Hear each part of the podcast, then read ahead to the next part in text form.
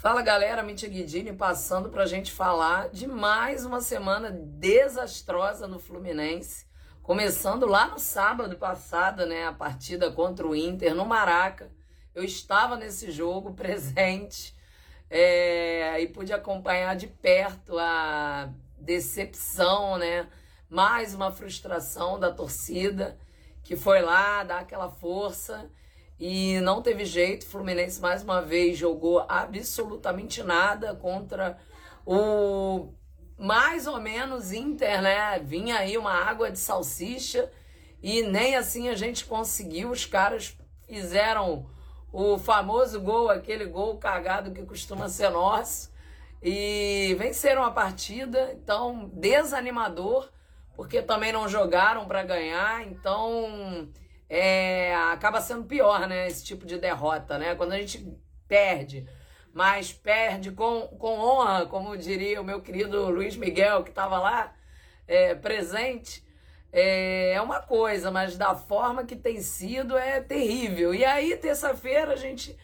né, vai enfrentar a União Santa Fé é, em casa, mais uma vez, e faz mais uma lambança. O Abel inventa demais, não dá certo as suas invenções e mais ainda as alterações no segundo tempo cons conseguem piorar o time e o Fred ainda tem a oportunidade de fazer o gol no final com um pênalti e desperdiça. Então, quando o momento é ruim, é, é difícil mesmo, nada dá certo.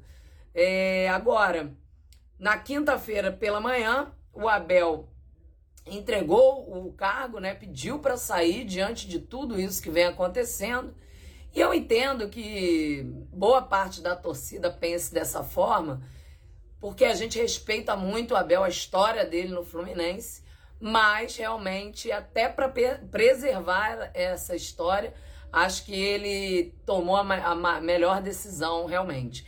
Agora, especulações demais, o nome que ganha mais força nos bastidores é do Fernando Diniz, né? De volta, é, dividindo aí a torcida.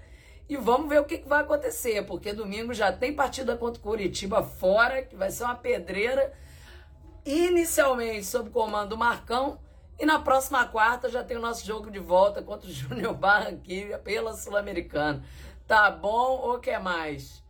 Saudações tricolores.